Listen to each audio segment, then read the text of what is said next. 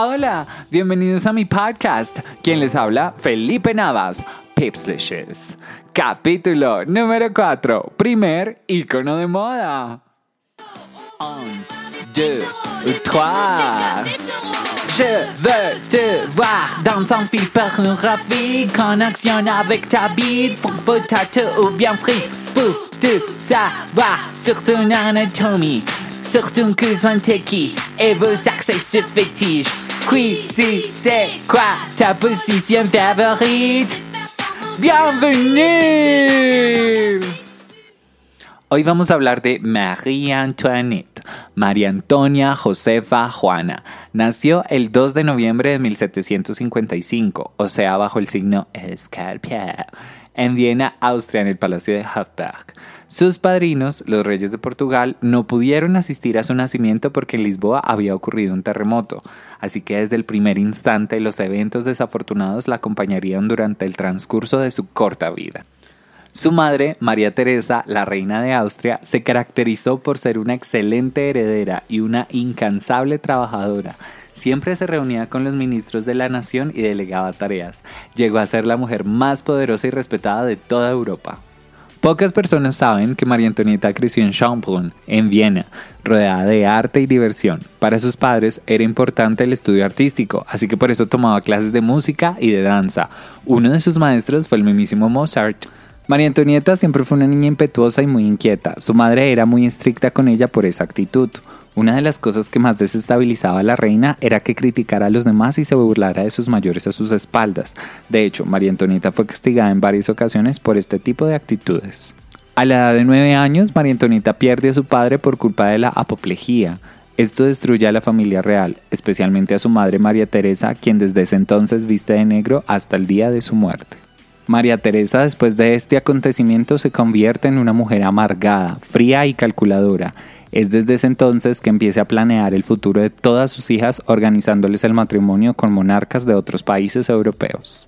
Aunque el matrimonio entre María Antonieta y Luis XVI ya estaba arreglado desde que ellos tenían 6 años, la pequeña de 12 años empieza una transformación física para verse más agradable ante la corte francesa, y su madre la obliga a tomar clases de francés intensivo, historia de Francia y de la monarquía, también la obliga a aprender sobre arte y literatura francesa porque el actual rey de Francia, Luis XV, había dicho que para que se casaran con el próximo heredero debían dominar muy bien la cultura y el idioma.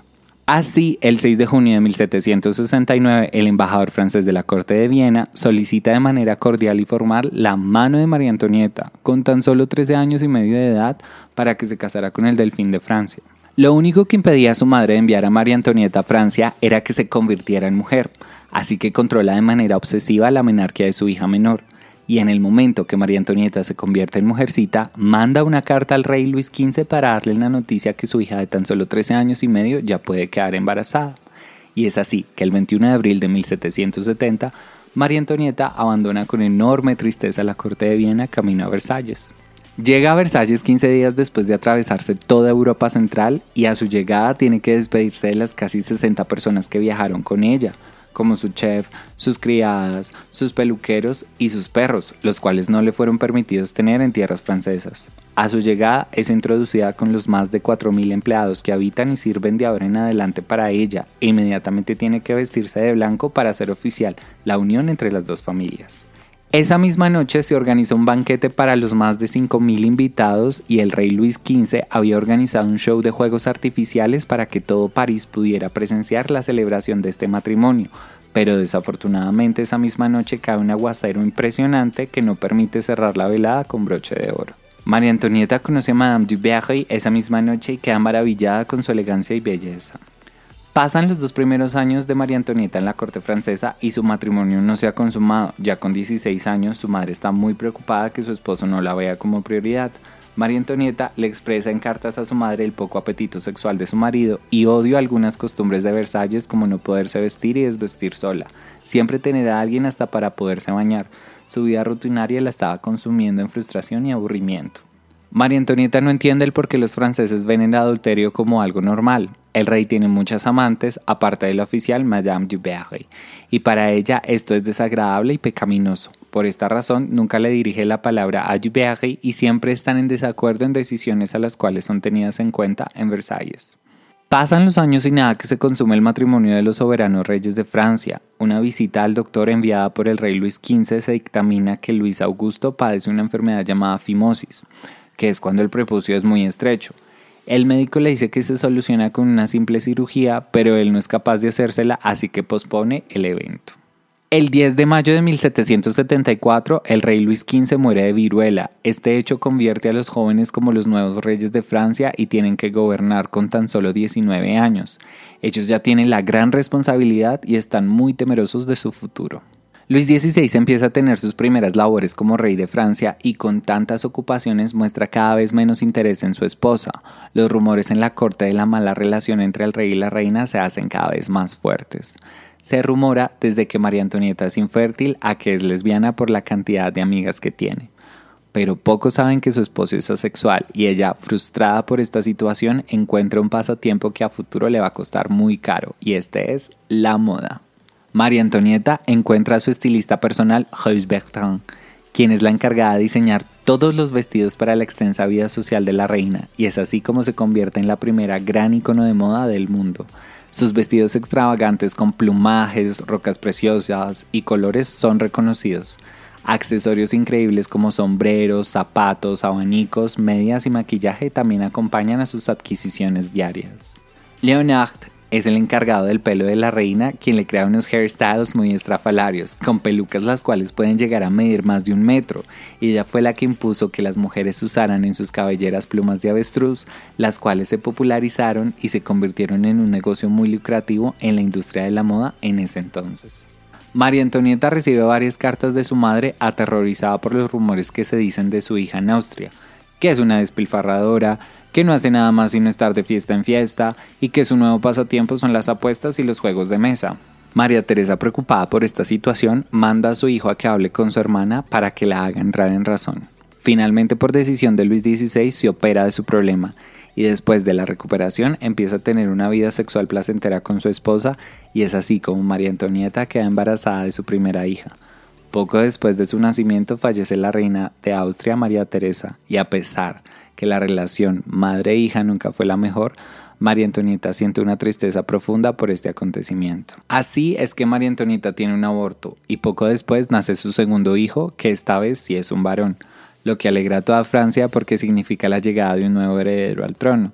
Esta situación ayuda a mejorar un poco la imagen y la reputación de María Antonieta. Los rumores que María Antonieta tiene un amorío con un conde sueco se intensifican por la amistad tan estrecha que tiene con él. Hoy en día se encontraron las cartas que estos dos se mandaban y es ahí donde se prueba la relación de ellos, lo cual era totalmente prohibido. Realmente el único y verdadero amor que tuvo María Antonieta. El hecho histórico que haría que todo el pueblo francés odiara realmente a la reina ocurre cuando un vendedor de joyas llamado Rohan es engañado con una carta que decía que su majestad deseaba un collar de diamantes y que lo iría a ir pagando por cuotas. Al inicio le pareció un poco raro porque todas las joyas que le compraban los monarcas siempre el pago era inmediato. Él por no tener ningún problema con los soberanos reyes envió el collar, pero fue víctima de una estafa de la cual María Antonieta no sale bien librada, porque meses después de no recibir ningún pago por parte de la corona francesa, el joyero se presenta a Versalles reclamando el dinero, pero los reyes no estaban ni por enterados de lo sucedido.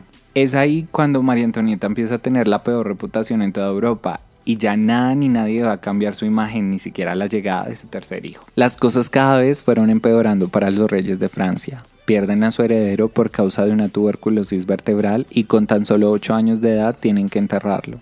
Para María Antonieta es imposible creer que el pueblo sea tan indolente a su sufrimiento como madre y a este terrible suceso súmenle que Luis XVI tiene una pésima salud y la verdad lo que menos hace últimamente es trabajar, así que también es odiado y abucheado por todo el pueblo francés. La economía del país está por el suelo y el pueblo ya no aguanta más. El 14 de julio de 1789, más de 20.000 hombres cegados por la rabia marchan hacia la Bastilla y asesinan al gobernador. París se suma en protestas en contra de la corona y sobre todo en María Antonieta, a quien acusan de todos los males de Francia. El duque de Orleans se convierte en su mayor enemigo ya que él está detrás del trono. Los reyes quieren viajar de manera clandestina a Bélgica, donde planean una nueva constitución. Todo esto lo hacen con complicidad del conde sueco Fersen, quien es el amante de la reina. Esta sería la última ocasión que se verían y María Antonieta tiene ese presentimiento, así que su despedida fue un poco difícil de asimilar. Después de dos días de viaje son descubiertos, abucheados, y el objetivo es que se devuelvan a París para poder ser judicializados. Los encierran en una torre y no tienen derecho a salir hasta el 21 de enero de 1793, que deciden llamar a juicio a Luis XVI, quien es dirigido a la Plaza de la Revolución y muere por la guillotina. María Antonieta escucha gritos Viva la República y es de esta manera que ella entiende que acaban de matar a su esposo, lo que convierte a su hijo Luis XVII en próximo rey de Francia, pero hasta aquí llega la dicha. María Antonieta separada del niño, el cual muere en una celda a causa de tuberculosis y también de hambre. María Antonieta no le permiten ver a su pequeño, solo le es permitido despedirse de su hija mayor. La reina, a sus 37 años, luce acabada, arrugada y destrozada. El 16 de octubre de 1793 es ejecutada en la guillotina y hasta aquí llega su suerte. Todo el pueblo celebra como si no hubiera un mañana. Yo considero que si ella hubiera empezado a gobernar Francia a una edad más madura, le hubieran mostrado las necesidades del pueblo y si su marido hubiera tenido interés inmediatamente en ella, la historia de la monarquía francesa no hubiera terminado de esta manera tan trágica y el pueblo no se hubiera revelado de esta manera tan violenta. Pregunta, ¿ustedes consideran que si María Antonieta no hubiera sido una monarca tan controversial y rebelde se hubiera convertido en el primer icono de moda global? ¿La rebeldía y controversia están ligados a la fama? María Antonieta es y será un icono de la cultura pop por siempre. La película que dirigió Sofía Coppola, protagonizada por la increíble Kristen Dunst, es una obligación de ver para los que amamos la moda y la historia. Quisiera saber quiénes se han visto esta película. ¿Qué opinan? Déjenmelo saber en mis redes sociales arroba pipslashes. Gracias. Bye bitches.